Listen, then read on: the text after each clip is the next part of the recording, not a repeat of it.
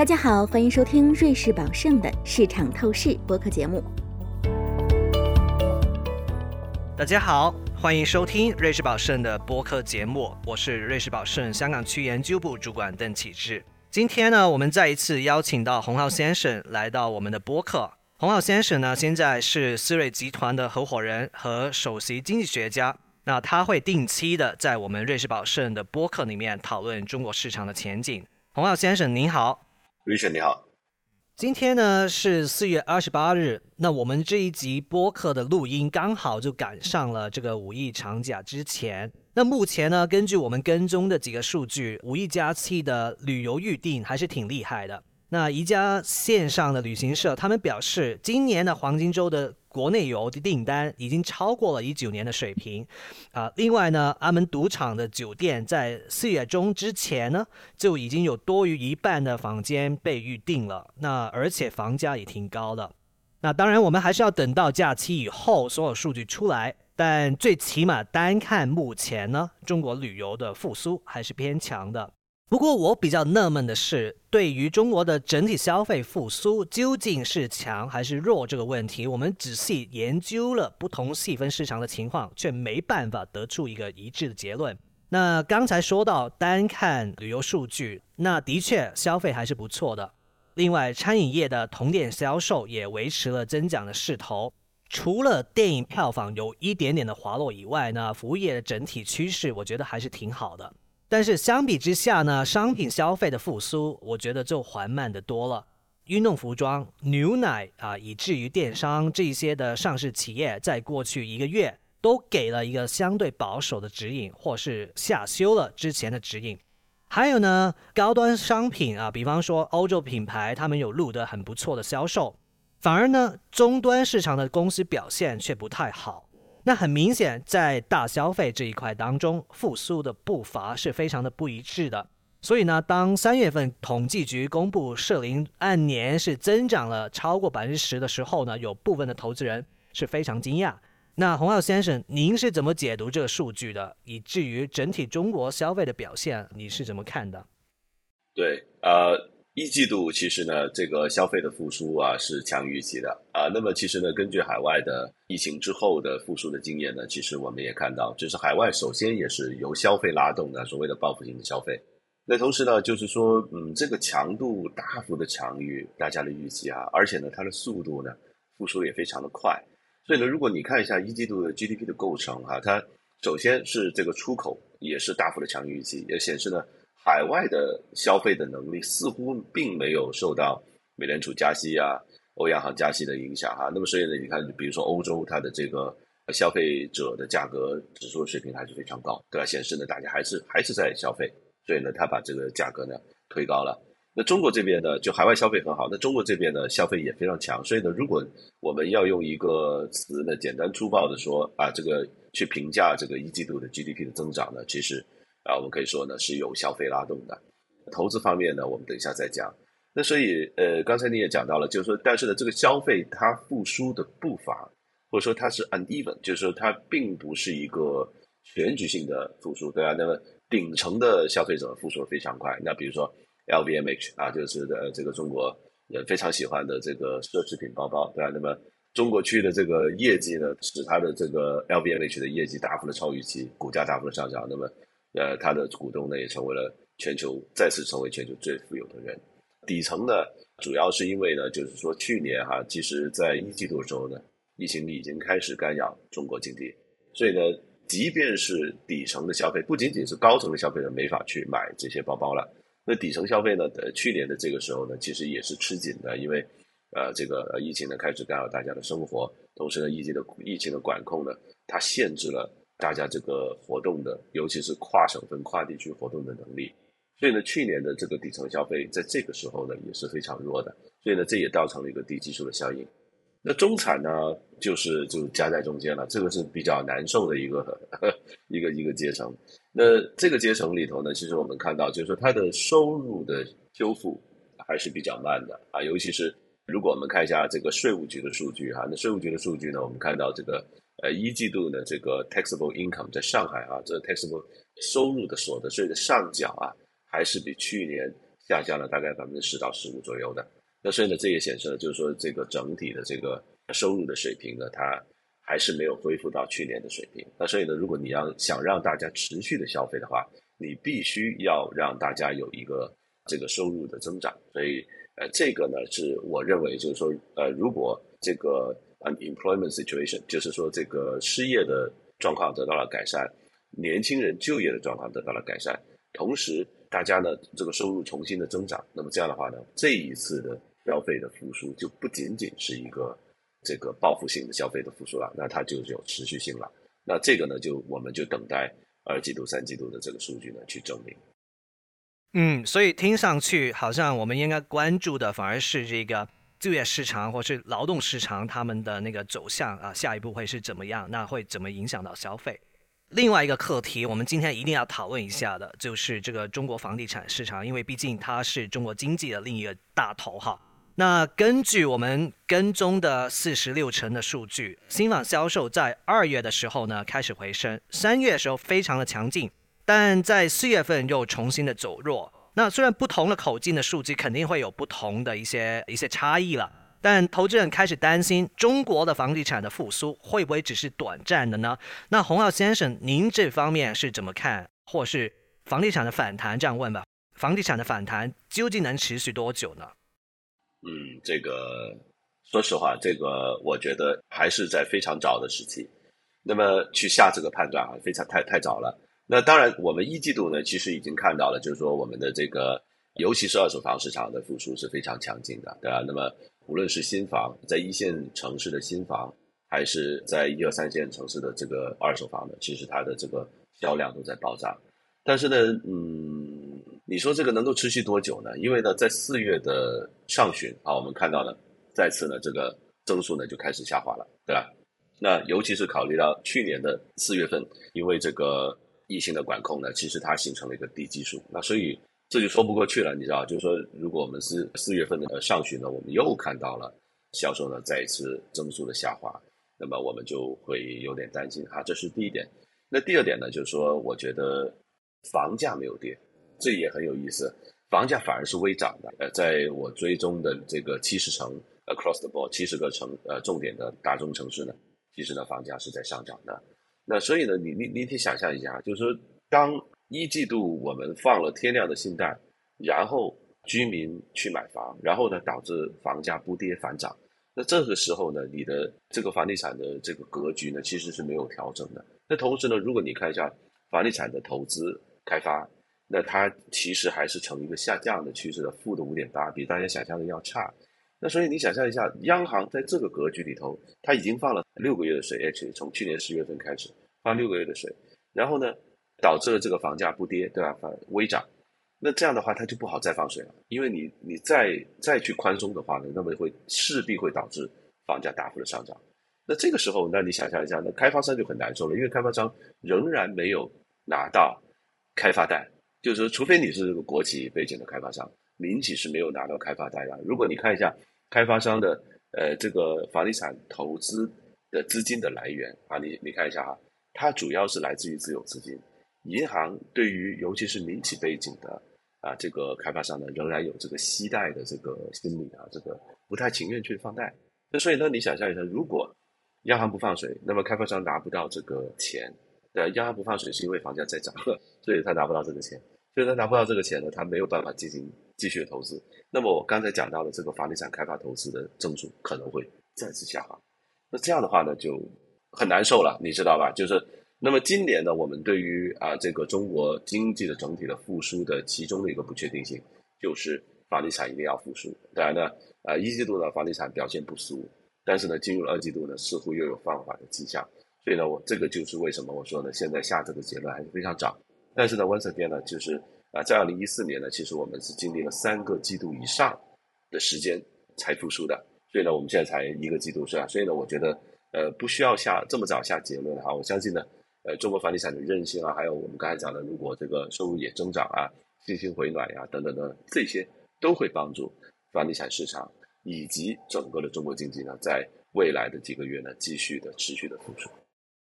嗯，明白。其实呢，我个人有点担心，就是市场可能会跟着这一些每一周、每个月的数据不断在在走，那的确可能会拉动啊，或是加大这个市场的这个波动性。然后另外呢，最近几天市场在关注这个啊，我们说中国已经全面啊实现这个不动产的统一登记，历时大概十年吧，终于完成。那这个系统现在为记载大概十五亿笔的记录，随时更新的。那某部分的投资人在问我们，是不是代表房地产税这全面落地的时间已经快到了？那我自己的看法是，两者是没有一个必然的关系的啊。我相信政府还是要考虑这个实施的时机。特别是在目前气氛相对呃比较脆弱的情况下，但是洪浩先生，我想问您的看法，就是您觉得什么时候会推这个全国的房产税呢？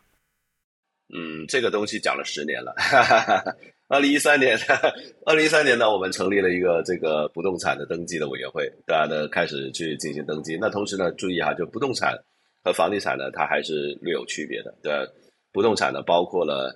土地啊，包括了这个自然资源呀、森林啊等等啊，那么这些都是不动产，所以呢，这个是对整个国民经济的这个资产负债表的上头的资产进行一个统计而，不仅仅是针对于房地产，这是第一点。那第二点呢，其实在过去这么多年呢，其实一直都在喊“狼来了，狼来了”，哈，就是这个房地产税，因为大家都都知道呢，就是说中国的这个房地产没有 holding cost，就是没有这个持有成本的。呃，所以呢，在上海实行了这个房地产税的收，大概也也将近有快十年的时间了吧。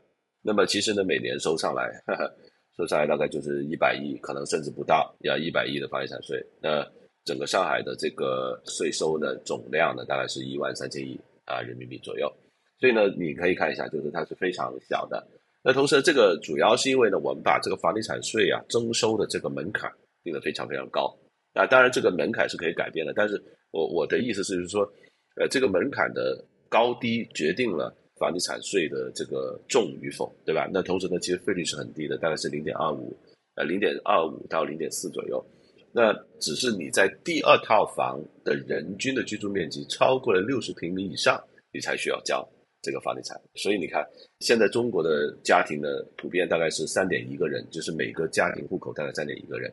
那所以你要再讲一个两百平米的房子啊，你才需要交房地产税。但是两百平米的房子是非常少见的哈，在中国的城市，即便在上海、在在北京都是非常少见的啊。所以呢，我觉得嗯，房地产税由来已久，但是呢，呃，历史证明了，就是说它收上来的税务的负担并没有特别的重，对啊。那么我相信呢，这一次的。这个不动产的登记呢，更重要的就是说，对于我们整个做国民经济的这个资产负债表上头的资产进行一次的呃理清，对吧？那同时呢，也可能也为这个房地产税呢做准备。当然，你说现在他要进行一个房地产税，它的主要的我们都知道，并不是说我们不知道谁有多少房子，这个都是很清楚的。你去买房子去借款，对吧？然后呢，你去。上这个房产证，这都是有登记、有记录的，对。而这个 database 这个数据库呢，早就已经形成了，对。所以，如果有人说哈，现在不收房地产税，是因为我们不知道啊谁手上有多少套房，我这个我是不同意的。所以呢，因此哈，就是说设立一个不动产的登记，全面实行这个不动产的这个登记的这个行为呢，其实本身并不能够证明或证伪呃房地产税是否要来。那同时呢，房地产税呢，它是一个新的税种啊。如果真的要全面实行的话，那它是需要全国人大同意的。那你不是说你哈，对，明天一拍脑袋说我要收房地产税，你就可以收哈，人大要同意的。所以呢，就可能要等到明年啊，才会出现这种房地产税的讨论。嗯，那最起码可能今年出现的概率哈还是非常的低哈。那我们其实看得到最近一两周的市场气氛不是特别的好了，老实说。好，其中两个因素，我觉得可能一个是对于未来政策方向啊，另外一个是对于这个地缘政治的忧虑。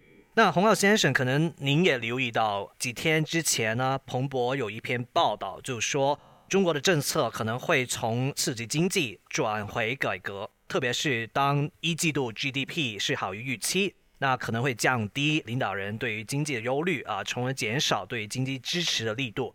那同一时间呢，我们留意到人民银行有表示过，会逐步减少疫情期间对于小微企业它的那个融资的支持，而且呢，我们也看得到流动性的投放啊，的确没有再增加了。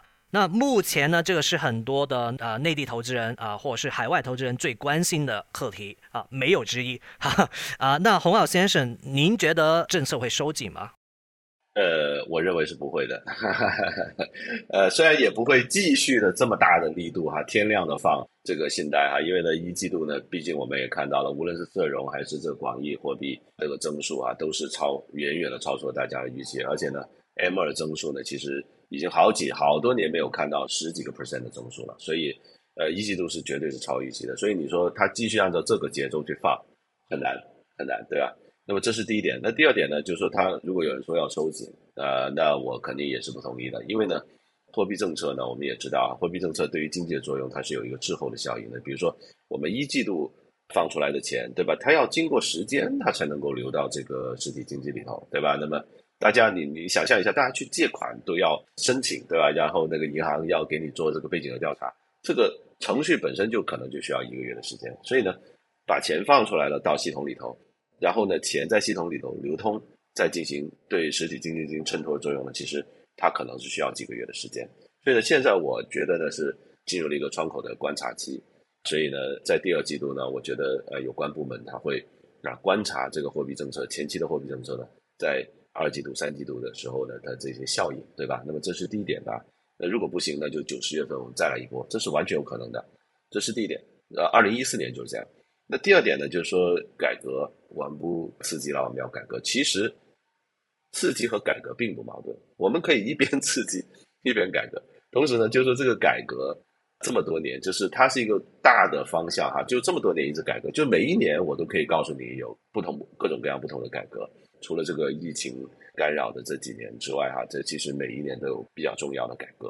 所以呢，我觉得，嗯，改革的本身和呃这个刺激政策本身呢是不矛盾的。刺激呢主要是看，呃，刺激是一个短期的政策，主要是看经济的状况；而改革呢是一个大的方向。那么在过去的四十年里头呢，是啊一直是这个整个中国经济的这个主要的方向。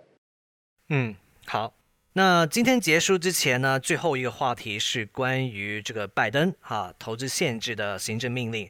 其实今年以来，这个国际媒体已经报道过好几个不同的版本了。但根据几天前的报道，拜登可能会短期内去敲定这个行政命令，禁止美国资本去投资那些先使到三个领域哈：半导体、量子计算，还有就是人工智能这三个领域的中国科技公司。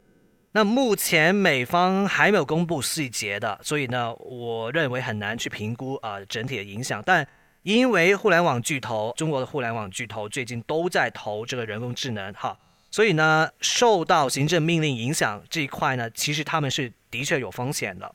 那目前的关键，我认为是门槛啊，究竟多大的敞口才会被纳入这个投资限制的清单？我觉得还是要等哈。最终结果，我觉得目前真的不好说。但考虑到美国经济的现状啊，也考虑到他们最近受到这个地区性银行的压力，我认为可能他们会选择实施比较温和的限制，因为这样才对于美国本身的利益啊比较合理。但我不知道洪浩先生您是怎么去看待这个问题的啊？还有没有其他的我们需要关注的地方呢？我觉得他说在这个 G7 的这个会议上，他会宣布这个新的呃新的一轮这个制裁。那么这个主要呢，呃有一些新的行业，以及呢，其实可能很可能呢，就是说美国的一些基金，它可能就不能够继续投中国的这个科技的行业了。那这样的话呢，他试图呢是拖累啊，或者说拖迟延缓中国的科技发展的这个速度。但是呢，在拜登讲了这番话之后呢，耶伦也讲了一番话，在拜登之后。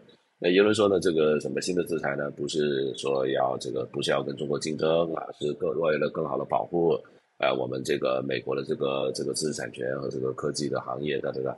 那所以呢，我其实我觉得你现在暂时很难说是会更加的鹰派，或者说没有那么鹰派。但是呢，有一个是肯定的，就是说这个美国的基金呢，它未来要投。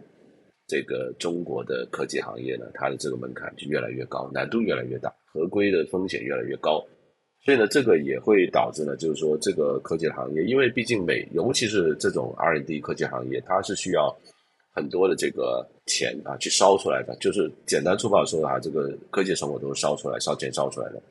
所以的确呢，是对于中国呃一个不利的一个因素。但是呢，我相信呢，就是说，嗯，因为毕竟这个较量呢已经持续了一段时间，对吧？那么呃，大家心里呢也有了一个一定的心理的准备，不像。呃，这个两年前对吧？突然间一下这个出现了无妄之灾，那其实大家是有心理准备的。但是这也不可避免的，也导致了啊，中国的科技板块啊，这这些领先的这些科技公司呢，呃，这最近的这个呃股票价格呢，出现了一定的阻力。嗯，对，我觉得不论如何，这方面的问题可能还是会维持最起码一两年或者是几年的时间，所以我相信市场也会对于他们有一些的适应哈。好，那今天非常多谢哈洪耀先生您的分享。那听众朋友们敬请留意我们下一期的播客节目，谢谢。谢谢 Richard。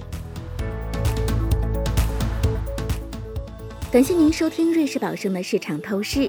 如果您喜欢本期内容，可以通过 Apple Podcast 订阅，随时随地收听我们的节目。欢迎访问 www.juliusby.com。